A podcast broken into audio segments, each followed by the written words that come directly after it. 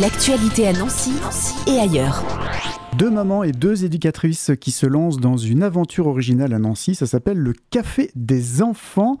Et euh, c'est Charlotte et Magali. Et nous avons en studio Magali. Bonjour. Bonjour. Et bienvenue. Merci. Et on salue Charlotte euh, qui n'a pas pu être là aujourd'hui, bien sûr. Le Café des enfants. Qu'est-ce que c'est? Comment on définit un café des enfants? Ah, bonne question. Le café des enfants, c'est un concept qui est un petit peu euh, innovant sur le secteur. En fait, on va imaginer un bar, si vous voulez, Mhm. mais un bar qui pourrait être adapté euh, aux enfants aussi, pour que ceux-ci ne restent pas sur un coin de table avec euh, leur limonade pendant que les parents papotent. Bah, eux, ils peuvent aller jouer. On- en fait, on imagine toute une infrastructure adaptée aux enfants, en plus de l'espace bar dans lequel pourront se poser les parents. L'originalité aussi du café des enfants, c'est qu'on propose euh, des ateliers pour tous les âges de la vie, que ce soit les tout petits aux plus grands, les fratries, les jeunes parents, les futurs parents, les grands-parents. Enfin, je parle aux futurs parce que vous allez voir, c'est un peu en construction encore Oui. tout ça. Mais euh, voilà, le café des enfants, en gros, c'est ça. C'est un espace d'accueil pour tous les membres de la famille, sur tous les âges de la vie, mais dans lequel chacun puisse y trouver son compte. Et en particulier les enfants. Et en particulier les enfants. Ouais, L'enfant a une, vraiment une place prépondérante dans le projet. Bah, en tant qu'éducatrice, voilà, c'était un peu notre, euh, notre moteur et notre euh, motivation de mettre les enfants un peu au centre euh, de la vie sociale euh, aussi. Il en existe euh, ailleurs en France? Alors oui, en fait, nous, on est le 30e café des enfants. Il en existe 29 inscrits à la Fédération des cafés des enfants. En fait, il y a une fédération euh, des cafés des enfants, mais il y en a 29. Nous, on est le 30e, mais par contre, on est le premier sur le Grand Est. Il n'y a rien du tout au niveau du Grand Est. Il y a beaucoup de cafés plutôt dans l'Ouest, un peu le Sud, le Nord. Mhm. Mais dans le Grand Est, on- il y avait vraiment un, un vide. Donc voilà, nous, on est venu s'installer en tant que 30e café des enfants. En vous écoutant, on comprend que c'est tout frais, ça prend forme seulement maintenant. Ça a commencé quand cette aventure? Voilà, alors au final, ça a commencé il y a longtemps pour moi, en fait, Ouais. quand j'ai recherché un peu dans mon ordinateur euh, des espèces de bribes de construction de ce projet. Ça datait de 2013, Donc ça fait 10 ans. Mais bah, la vie a fait que, voilà, il a fallu cheminer, la petite graine a continué à germer, et on a commencé à vraiment penser au projet il y a un an environ. Moi, j'étais en poste euh, à la maison de naissance de Nancy. Donc j'ai arrêté mon poste pour monter le projet. Et euh, Charlotte, de son côté, elle euh, était en formation d'auxiliaire de puériculture. Donc euh, voilà, avec ce lien vraiment très très très fort à l'enfant et à la parentalité. Et du coup, voilà, ça fait un an, elle a fini sa formation et on a commencé en fait notre accompagnement à la Sarah Projet, puisqu'on a eu la chance d'être accompagné par la Sarah Projet avec Kepos et France Active. Donc c'est un dispositif qui accompagne les acteurs de l'économie sociale et solidaire. On a commencé l'accompagnement au mois de mars l'année dernière. Là, on a eu une bonne gestation de neuf mois avant notre ouverture euh, il y a quelques semaines. Il y a plein de choses dans ce que vous venez de dire. Déjà, vous aviez un emploi Oui. et vous avez décidé de changer complètement d'orientation et de vous lancer dans cette aventure du café des enfants. Oui. C'était un choix difficile ou naturel? C'est un concours de circonstances, on va dire. Moi, je, je suis maman de deux petites filles, donc j'ai une grande qui a 8 ans et une petite qui a eu 2 ans là récemment. Mhm. Et c'est à l'issue de ma deuxième maternité où je pense que voilà, la maternité vient souvent re-questionner pas mal de choses euh, dans les familles, euh, plus Mhm. particulièrement au niveau des mères. hein. souvent, on est nombreuses à se questionner un peu sur euh, ce qu'on veut faire dans la vie. Avant la naissance de ma fille, je me questionnais pas trop. Le- la maison de naissance étant un projet militant, enfin, voilà, j'étais vraiment dans l'accompagnement de ce projet-là, ça m'allait bien. Mais vraiment la maternité, donc on va dire que c'est la vie qui m'a amené à me re-questionner moi sur euh, par rapport à ce que je voulais faire. Et puis le café des enfants a vraiment euh, est revenu dans ma tête de plus en plus fréquemment. Enfin ça a été et ça s'est imposé comme une évidence au final. Donc euh, voilà c'est c'est la vie quoi Bien sûr, tout simplement. Ça s'explique pas forcément toujours. c'est ça Et le café des enfants, vous avez découvert ça quand alors? En fait, au départ, moi, j'imaginais un café poussette, une maison de la parentalité. Enfin, c'était un peu flou la détermination du nom. Et puis, c'est en recherchant sur Internet où euh, là, j'ai tapé café poussette, puis après café des enfants. Et en fait, je me suis rendu compte qu'il y avait vraiment une fédération qui existait, qui était solide, avec vraiment un. Avec une charte Avec aussi une charte, voilà. Oui, et, euh, en lisant la charte, je me suis complètement retrouvée dedans. Donc j'ai proposé ça évidemment à Charlotte qui était dans les mêmes réflexions. En fait, nos deux projets, elle, elle était sur sa réflexion personnelle au tout début, moi aussi. Et puis en fait, on a mis en commun tout simplement parce qu'on Mhm. s'est retrouvés autour de nos valeurs, autour de bah, cette fameuse charte de la fédération. Là, c'est devenu un peu plus évident. Ça nous a un peu posé question quand même parce que hum, ça peut être un peu réducteur quand on parle de café des enfants aux yeux des gens qui connaissent pas forcément. Donc on a voulu longtemps appeler ça café des familles pour que ce soit un peu plus parlant et plus ouvert. Et puis en fait, voilà voilà, on est quand même inscrite dans la fédération, donc on veut garder cette appellation qui a du sens euh, pour aussi aider les cafés des enfants à se développer un peu plus, euh, voilà, avec euh, ce soutien particulier de la fédération. Dans la présentation que vous avez faite, c'est pas forcément que pour les enfants, mais c'est les enfants qui ont vraiment une place importante et prépondérante. Hein, oui, ouais, c'est ça, c'est ça. Les enfants sont là, mais les enfants grandissent aussi, donc hmm. c'est mal l'accompagnement au fil de la vie en fait. Dans le procédé de création de tout ça, vous avez évoqué un autre accompagnement, euh, celui de la serre à projet, parce que voilà, on part de zéro, on part d'une idée, mais mettre en place et, créer euh, ce café des enfants à Nancy, hein, puisque ça existe au Faubourg des Trois Maisons. C'est ça. Comment on se fait accompagner justement? Comment on se fait accompagner? Alors on part, on est vierge de tout. Enfin personnellement, moi je n'avais aucune notion de l'entrepreneuriat euh, avant mon accompagnement à la serre. Ce qui est super avec la serre à projet, c'est que c'est il y a un rapport humain qui est exceptionnel. Enfin on est tous les uns à côté des autres à se dire on a une super idée en plus euh, au niveau sociétal qui est importante dans la ce que ça pourra amener au niveau de la transition écologique notamment. Donc on se retrouve quand même tous autour de ça.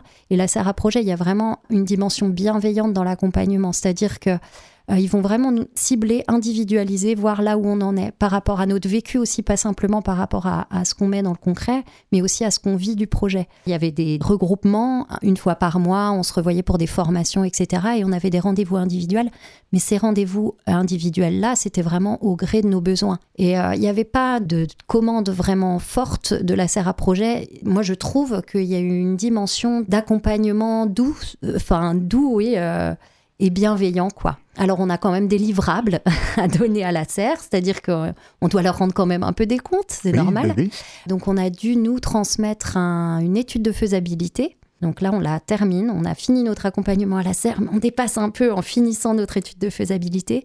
Et ça, c'est un vrai gros travail. En fait, ils nous apprennent vraiment à réfléchir sur le processus de comment mener un projet. Pierre après pierre, on arrive à construire, mais avec des outils concrets. Mhm. Ça, chose qu'on ne peut pas inventer quand on n'a pas de formation spécifique. Et du coup, euh, là, ça nous a amené à, On a une soixantaine d'études de, pages d'études de faisabilité qu'on n'aurait jamais imaginé euh, pouvoir écrire et qui se fait naturellement et qui a vraiment du sens. Et ça, ils nous ont amené vraiment à nous, quelque part, à nous professionnaliser à partir de notre euh, idéation, en fait, de notre idée de départ. Mhm. Ce type d'accompagnement, enfin, quand on peut en bénéficier, c'est vraiment top. C'est un accompagnement, on ne fait pas les choses à votre place, on vous accompagne, on vous aide à, vous poser les bonnes questions et on vous donne les bons outils. S'il y a des personnes qui ont des projets qui ont du sens dans tout ce qui est économie sociale et solidaire, en lien mhm. avec la transition écologique, etc., je pense qu'il faut vraiment s'intéresser à ce type de dispositif. Euh, essayer de candidater. Il y a des appels à projets tous les ans. Et c'est vrai que c'est vraiment très, très intéressant dans l'accompagnement. Ça ne coûte rien en plus. Enfin, c'est du temps, mais je veux dire, c'est du temps qui est tellement efficace. On gagne en efficacité.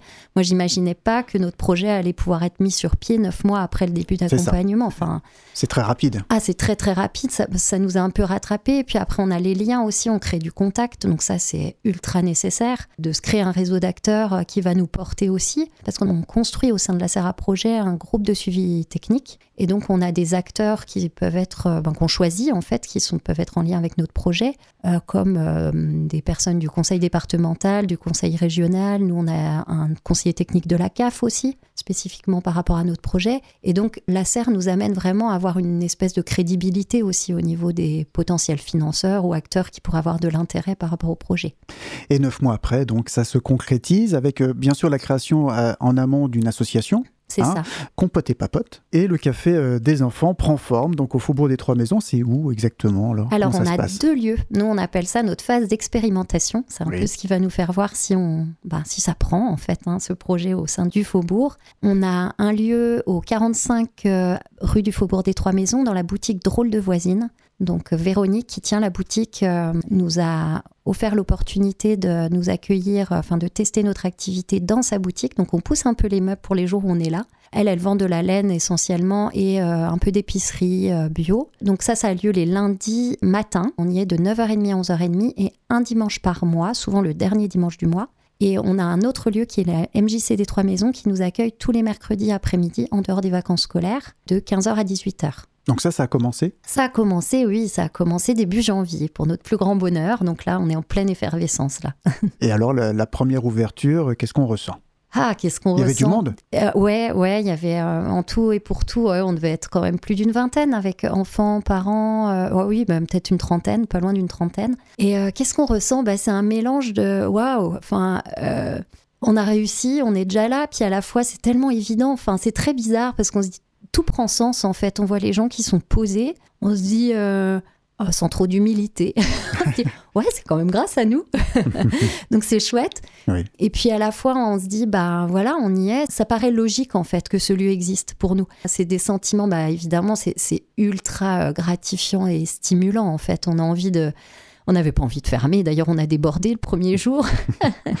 et puis, on a juste envie d'être à la fois d'après pour euh, recommencer. Donc, c'est génial. Voilà, c'est très naturel. C'est très naturel. Et puis, c'est vraiment nourri par le, regard et les retours qu'on a des familles. Et ça, c'est oh, c'est soulageant, quoi. On se dit qu'on a trouvé vraiment euh, bah, des personnes pour lesquelles ça résonne, en fait, ce projet, dans leurs besoins. Loris, qui nous accompagne aussi pour euh, cet entretien, une petite question pour Magali. Alors oui, du coup, vous êtes au Faubourg des Trois Maisons. Est-ce que c'est vous qui avez décidé d'être là Et si oui, euh, pourquoi? Oui, en fait, c'était vraiment un choix, le Faubourg des Trois Maisons.